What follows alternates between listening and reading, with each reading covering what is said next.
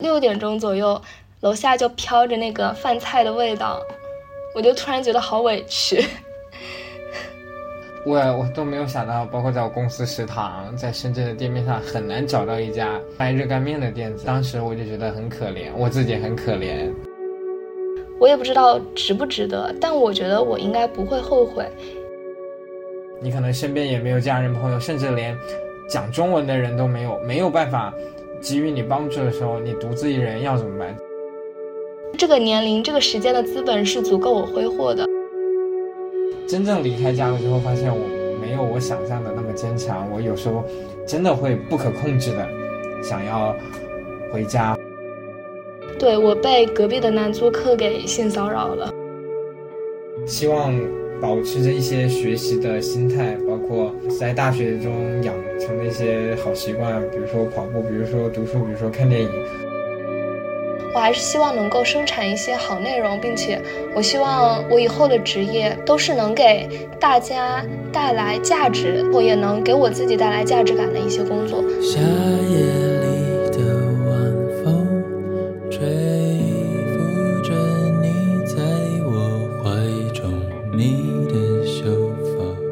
好，欢迎收听第七次浪潮的同名播客节目，我是主持人小鱼。离开武汉来到上海，今天是第三十六天，觉得一切都还蛮 OK 的，但是又有那么一点点想家。对于这个话题呢，我邀请了我的一位朋友，也是之前来上过我们节目的一个嘉宾高明，然后我们来一起聊一聊在异乡生活的一些事情、一些感慨。那要不先请高明给大家打个招呼？啊，听众朋友们，大家好，我是高明，然后今天是我来深圳的。第二周应该是第十五天，也是我入职的第十天。好的，你要不先给大家简单的介绍一下你那边的一些状况，就比如说你的食宿啊，然后工作情况，大概的讲讲一下。好啊，我是啊，就上次也参加了我们小雨的节目嘛，我就是呃。刚毕业就决定来工作嘛，啊，之前约了，因为我们公司是预约制，约约到了七月十三号入职。从上一次录音之后，就大概慢慢在准备来，嗯，来深圳，是七月八号和我爸爸一起从家里出发来到了深圳。为什么要带我爸爸呢？也不是说我不够独立或者怎么样，就可能也是家里人的一种牵挂吧，更多上是一种情感上的支持吧。啊，实际上来深圳之后处理很多事情也是，啊，我自己做的。其实我更想谈一下，就是关于这个情感转变的过程吧。因为我其实小时候很爱哭，但是啊，上了初中之后后面就没有哭过。但是这次是离家，或者说这一次来工作，前前后后大概。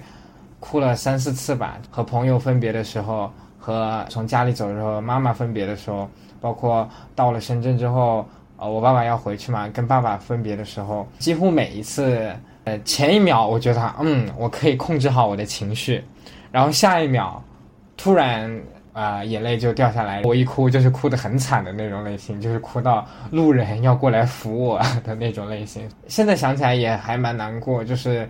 嗯，感觉离开了熟悉的人、熟悉的环境，要到一个陌生的城市，可以说是从零开始，其实还蛮有挑战性的。对，工作呢，就上一周是刚入职嘛，非常基础的公司的历史、公司的企业文化类似的一种培训。呃，这周过得还挺愉快的。其实主要是认识了新的朋友，然后有事情做了之后。可能会觉得没有那么孤独吧。现在可能每天晚上我会和我的朋友视频，和我的家人视频，其实慢慢也是调整这样的心态。嗯，我是六月十八号来的上海，呃，可能我因为来的时间比你早，所以会更早的进入到你那个阶段。然后我现在的阶段就是 也不是很想和家里人视频了，我已经过了那种非常粘人的阶段，但我。没有怎么体验过分别的感受。我当时离开学校，也就是在一个很平常的夜晚，然后把所有的东西打包好，就回家了。然后我来上海的那天吧，我妈妈发生了一点状况，就没有办法回家，很突然，非常突然，我都没有想到。但是就是不能回家来送我。我爸爸也因为工作上比较忙，也没有来送我。所以也没有这种家人或者是朋友或者是同学的分别时刻让我难过。我很难过很难过的一个点，当我来到了这个房子，因为我们住的算是一个居民区，到了六六点钟左右，楼下就飘着那个饭菜的味道，我就突然觉得好委屈。就是想，天哪，我有种想哭的感觉。就是一个人在外面的时候，呃，其实很想念家人的感觉是，其实是来的很突然的，对不对？就是很多莫名其妙的点，就会让你突然很想回家。前几天早饭很想吃热干面，虽然我之前也没有那么爱吃，但是我我都没有想到，包括在我公司食堂，在深圳的店面上很难找到一家卖热干面的店子。当时我就觉得很可怜，我自己很可怜。嗯，我也是，我就是觉得好委屈。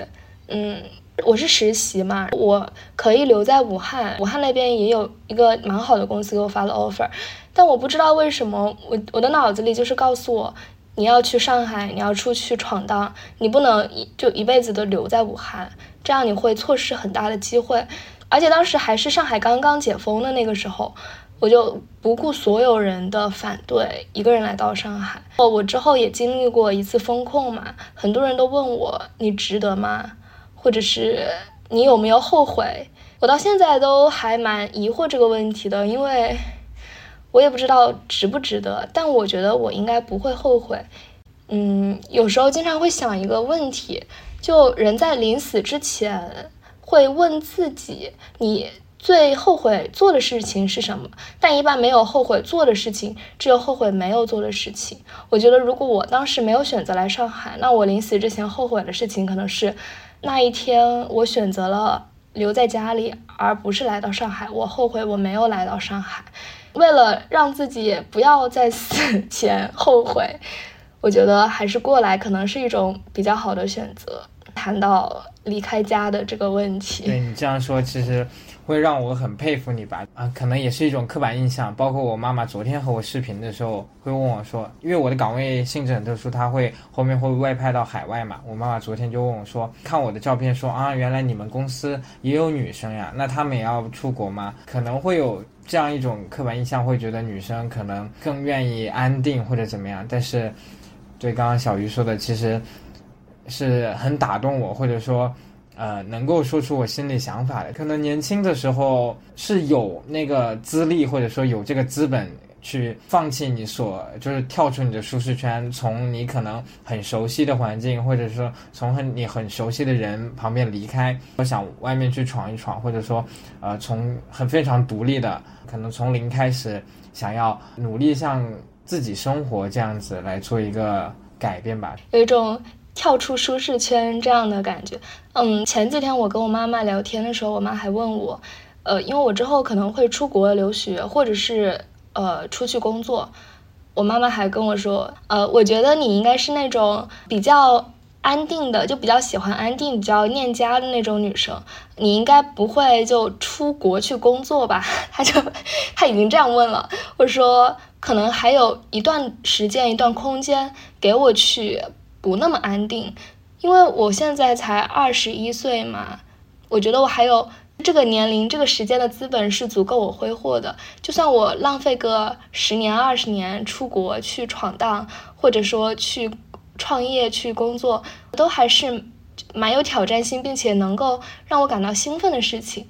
但如果不去抓紧这每一个机会，我可能永远都要留在武汉，或者是留在中国。这是让我觉得我没有看到人生每一个可能性，可能之后会后悔的事情。这样说起来，好像我每一个决定都只是为了让以后的自己不后悔这样子。但是年，我觉得这就是年轻的意义吧。呃，我之前朋友问我，你出国其实很危险，国外也不是很安定吧？你包括可能各种疾病。包括各种社会问题，包括眼前的新冠病毒，呃，到那个时候的时候，你可能身边也没有家人朋友，甚至连讲中文的人都没有，没有办法给予你帮助的时候，你独自一人要怎么办？其实这也是我会思考的一个问题吧。但是就是刚刚可能讲到，就是这就是青春的意义吧。我觉得我我愿意付出这种尝试，我愿意承担这种风险，我愿意。为我今后的人生可能，呃，回望这段历史的时候，觉得啊，我真他妈牛逼。其实还有一个我想说，就我们这些出国闯荡或者出省离开家去闯荡的这个机会，也不是每个人都可以获得的。如果把它当做是一种一种难得的机会的话，一种宝贵的尝试，或者是一种潜在的可能，以这样的视角去看这个机会，我我觉得还蛮有趣的。可能就比如些农村的，或者是嗯一些二三线城市的小孩，他们一辈子都不可能得到这样的机会，但我们却还在犹豫，我是要留在家里，还是把握这个机会？这样想起来，还是个蛮奢侈的想法，对对吧？对，我们。已经可能好太多了，在好和更好之间选择，别人是没有选择。对，蛮值得感恩的。呃，这也是对未来的展望。那现在具体的生活里面，你有没有遇到一些非常具体的困境，或者是非常抑郁的时刻？就是我，我还是一个蛮容易就是 emo 的人，呃，在晚上睡觉的时候会有这种感觉吧。我前几天看到一个非常有意思的话，为什么成熟的人或者说什么样的人会在十一点钟之之前入睡？十一点之后你就只剩下。后悔和欲望了，我觉得说的还蛮有 蛮有道理的。但是啊，你像我目前的生活，我觉得其实一切都还好，因为还在慢慢呃进到那个轨道上，就可能目前能看到的问题都是能够被慢慢解决的。对，其实主要的问题可能就是不可控制的怀念过去吧。其实我。不是很喜欢我这样子。真正离开家之前，我一直会觉得我是一个非常乐于在外闯荡，或者说非常喜欢独自一个人生活的人。但是，真正离开家了之后，发现我没有我想象的那么坚强。我有时候真的会不可控制的想要回家，或者说回武汉或者怎么样。我觉得这是我非常讨厌我一个地方，我有时候会觉得自己很矫情啊。如果说真正事实上的问题，就是起床起得太早了。我大四一年可能起床起得比较晚，对。然后真正到了上班之后，就整个作息其实是需要我去调整的。但是小鱼，我知道你其实会面临很多这样的问题，包括可能因为我是男生，我可能更随意一点，我觉得什么样都无无所谓。但是女生可能。在这个过程中会有一些比较麻烦的事情，对不对？嗯，是的，就不得不提到，应该已经是上上周的事情了。对我被隔壁的男租客给性骚扰了。我当时看到你发朋友圈啊，我就觉得怎么会有这种人？就是啊，就是这种哎。唉，我现在想起来也觉得蛮搞笑的。嗯，事情是这样的，我当时来的时候，房东没有跟我讲。呃，隔壁住着一个男生，我是来住了两三天之后，我才发现那个呃厕所有烟味，然后我才发现就一个男生，他经常在那里抽烟，然后晚上也会蹲在厕所打游戏之类的。哦，这个打游戏这个事情也可以也可以展开聊一聊。就某一天晚上，他在厕所打游戏，然后巨大的声音开麦打游戏，我特别烦，我就跟他说能不能小点声。还没有回复，然后又非常大声跟他说：“你他妈的小点声能死吗？” 然后他马上就小声了，并且再也没有玩过游戏了。我就觉得，嗯，这是一个不错的尝试。就女生不必要对所有的人都那么的客气，那么礼貌。我觉得对有些人他不值得。之后因为隔离的事情，我们室友有一个密接，我们也要居家隔离七天。那个男生就突然加我微信了，他就。就是说他很寂寞，然后想找个人聊天。我说我不寂寞，我不想找人聊天。然后他就开始问一些有的没的，就很无语。我就跟他说我睡午觉了。然后我在说我睡午觉之前，他说有一件事，有一个事我一直想跟你说。我说那你说吧。他说呃，那等你睡午觉起来我再跟你说。我就睡了。我一般是睡完午觉起来会运动两个小时，突然他又给我发消息说你在干嘛？我说我在运动。他说他他也很有意思，他说啊你你在什么做你刘畊宏吗？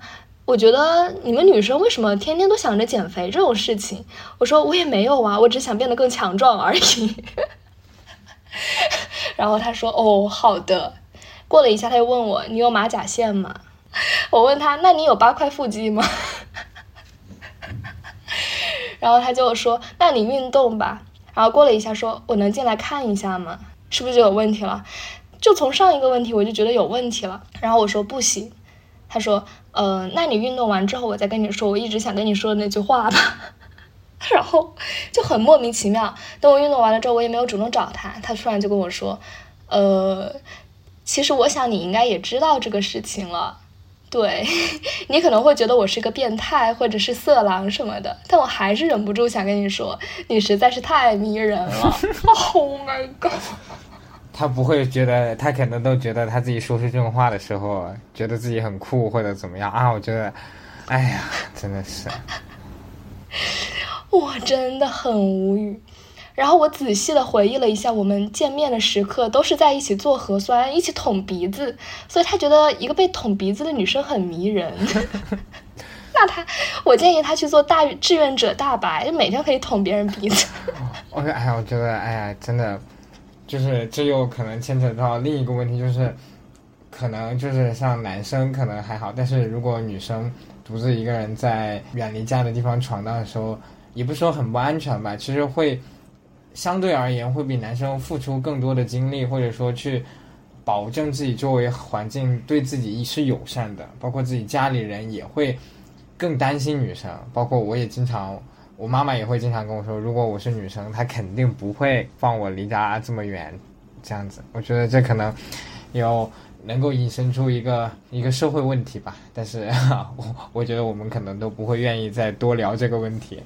是的，嗯，虽然这个故事现在想起来蛮搞笑的，但我当时确实非常害怕，你懂吗？因为我们家就我们两个人。对啊，然后会被恶心到，而且就是，真的。但但其实，然后结局也很搞笑。结局是？结局就是我跟他说对不起，我不喜欢男的。然后他说：“哦，真的吗？” 我说，嗯，我说你要是有病就赶紧滚！我并把他给我的那个话发给了他姐、他妹妹，就是他和他妹妹是一起住我们隔壁嘛，他妹妹密接了就被拉走了。然后他妹妹说：“啊，不会呀，我哥哥他不是这种人，你是不是误会了？”我就嗯，maybe。哎呀，真的是。不过现在好多了，因为我现在也不怎么出门。我真的就觉得我也没有干错任何事情，但我可能就会为了这样一个人，可能会付出很大的代价。比如说，呃，之后我就立马下单了各种防狼喷雾呀，然后报警器呀之类的，并且我还在想，我是不是需要搬走这个房子？然后搬家的成本呀，还有违约金啊，都还蛮大的。对。哦，我又转念一想，凭什么就我要跟你刚到底？就这样子，我就继续在这边住下来了。对，但是你你是如果租房的话，其实应该是可以投诉吗？还是怎么样？就是如果是在平台上租的房，还是就因为现在没有实质性的证据，就比如他没有这样，好可悲啊！就他没有真的性侵我，或者是对我动手动脚，我可能言语骚扰就没有证据，不能够作为这个，应该不算。而且房东他肯定也不会愿意啊，是吧？对。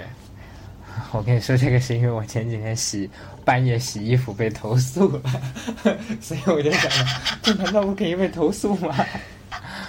什么？这都可以？对啊，因为就是我是在自啊，我不是打广告，我是在就是一个平台上租的房嘛，某如啊某如上租的房，然后那个房是这上面是可以投诉自己的，但是别人不知道不知道是我那个，就我只是在群里，然后就看到说。投诉人半夜洗衣服，然后我就知道是我了，好丢人！你是那种整租吗？还是隔断？我也是，我也是合租，就相当于一个大房子里面有四个小房间，然后每个房间会租就租给一个人，厨房、厕所其实都是公用的。其实跟你的应该是一样的吧？没有，我跟你讲啊，我们真的，你知道我们房东他把厨房给租给了别人啊 啊。所以我们现在没有办法用厨房。厨房租给了别人，是厨房租给别人住了吗？对。哎呀，那只能说，深圳和上海都是很贵的地方，所以就会有这种奇妙的问题。对。还是真的相对而言，可能武汉的房租可能会更便宜一些，深圳和上海可能都会更贵一点，生活成本其实会迫使人向生活低头吧。这是我们要聊的抠门的话题。串台了，串台了，串台了。对，我们的下一期节目是聊抠门，然后我们作为两个都市丽人，哎，我不是都市丽人，好吧，我是直，我我不能，我不能是丽人，我非常强调我的性别。怎么啦，丽人？你不要这样好吧？丽人也可以是男生。是吗？丽人不都是一般新人那种那种男生自称自己是丽人吗？我朋友圈就有一个。也不是歧视的意思。OK OK，我觉得我不是那种人。好的，都市人，都市人，都市打工好的，好，嗯嗯。回到正题，回到正题。对，作为两个都市打工人，在异乡生活，聊到那个疫情的问题啊，你们那边现在的政策如何？我觉得，哎呀，疫情是一个很磨人的事情吧。但是，就是深圳，它现在要求的是。每天就是二十四小时核酸嘛，我都觉得有时候二十四小时还蛮过分的。你就包括武汉最严重的时候也是四十八小时，二十四小时你就意味着你像，其实是一个不太合理的政策啊。你像我可能晚上下班回来，我是比如说六点钟回来，我最快六点钟做了核酸，但是六点钟做的那批核酸可能第二天早上七点钟才出来，那七点钟出来的时候，我可能如果要。上呃公交或者说上地铁的时候，其实没有核酸结果的，我就只能跟他解释说啊，我有这个核酸凭证或者怎么样，我做了核酸结果还没有出，才能够呃上那个车。有时候你包括我公司有一段时间，他就只认二十四小时核酸，就是你你就算告诉他你做了凭证也不行。他只认二十四小时核酸，对打工人其实很不友好吧？我晚上好晚才下班回来，我都已经非常积极的做了核酸，结果第二天早上核酸结果没有出来，就不让我上班，应该也是有慢慢在改变吧？啊，可能慢慢。就会，我觉得是向好发展，我还蛮乐观的。像前几天的，我们公司有一例确诊嘛，现在我下一周整一周都是需要在居家办公啊。我是住在白石洲这边，如果大家关注了深圳的疫情的话，就会发现白石洲。还挺危险的，对面就是一个高风险，然后斜斜旁边也是一个高风险，还梦回二零二零。我上一次离毒圈那么近，还是我刚从武汉回，其实也很魔幻吧。我现在就每天早上上班之前核酸一次，我们小区是基本上每天都要大筛，就每天晚上，呃，对，这个也很不合理，我觉得我们是要凭借二十四小时核酸证明，你才能回你的小区，就是我回家。我还需要有一个证明，证明我二十四小时内阴性，我才能回家，并且在做大筛的时候，就每天晚上六点半到第二天早上八点半，你的小区是不让出入的，所以我每天晚上夜跑和晨跑就彻底取消了，就彻底没有办法出去跑。然后我跟我跟保安说，那我要跑步怎么办？保安保安大叔非常淡定的说，那你就在家里跑呗。What？就很烦，而且我们也是对面的小区全部被封了，办公楼的隔壁两栋办公楼也全部被封了，就，所以这样想起来，我可能还蛮幸运的。怎么回事？突然幸运？我们俩还蛮幸运的，起码没有 被拉拉出去隔离，苦中作乐。深圳的隔离条件好像听说有很好的，有很差的，就是希望，哎呀。就，也不希望吧，我还是努力打打工吧。就很难想象，这已经是疫情发生的第三年了。有时候真的还是无比怀念没有疫情时候的日子。可能如果没有疫情的话，也不会那么想家吧。就是因为知道其实回家很方便。我觉得想家很很大一定数就知道现在回家很难或者怎么样。回武汉还要隔离。我哎，现在虽然是免费隔离，对我回去，我现在还好，蛮算了。对，我们现在聊一下，也好像是在他乡找到了某一种共鸣，好像自己不是一个人。我们以后还可以经常聊天什么的，都是可怜的异乡漂泊的打工人。对，很多时候其实是就是需要一个倾诉对象吧。有时候你像我爸爸或者妈妈在另一家里，可能并不是很理解我有时候的处境。包括我和我妈妈上一次聊天的时候我还说他，就是说我就觉得他管的太多了吧。虽然我事后可能也也蛮理解他的状态，但是他不太懂我的处境吧。可能要需要更多懂我的处境的人，像小鱼这样，同样一个呃情况下的人，可能才会有这样。比较舒服或者说比较快乐的聊天的情况吧。嗯，我觉得你也蛮乐观，突然感染到了我。不过我现在是实习，你是签了合约嘛？我可以，对我可以随时回家，就我这边所有东西可以不要了，然后我直接跟老板说我不干了，我就可以回去，这是我最大的底气。每次 对，每次想到这个，我就好像日子没有那么难熬了。然后还有一个支点是我妈妈她。跟我说，我下周就来看你。虽然他上周和上上周也是这么说的，唉，没办法，就这样。可能之后我也我也没有你那么惨，就必须得每周去工作。我之后可能等疫情稍微好一点了，可以出去玩一下什么的。对我，我有时候也 也蛮羡慕。我昨天跟你聊的时候就很羡慕，对不起，我打了个嗝。我昨天和你聊的时候就蛮羡慕你，就是。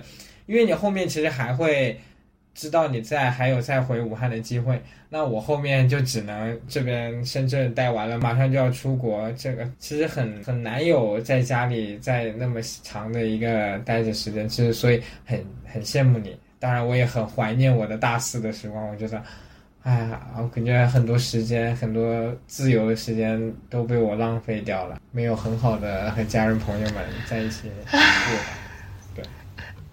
哎呀，你别工作了，回来吧，我也别工作了。可以，工还是要打的，好吧？还是要挣钱，挣钱，挣钱还是很重要的。好吧，那我们这一期，哎呀，本来我以为是会大家都一整个大聊哭，然后抱头痛哭的感觉，结果聊到最后居然对要积极的面对先啊啊，别先别结束，我觉得你要不要，我们要不要对自己的未来有一个展望？说说说一下，对对，可能一个月或者说过几个月的自己说点什么。一个月，说，嗯，你先说，你先说。其实没有想好耶，就是说以后的我吧，就也不也不规定时间了。可能当我慢慢习惯了深圳的生活、深圳的节奏了之后，在公司里或者在生活里交到了更多好朋友的时候，我希望还要保持着。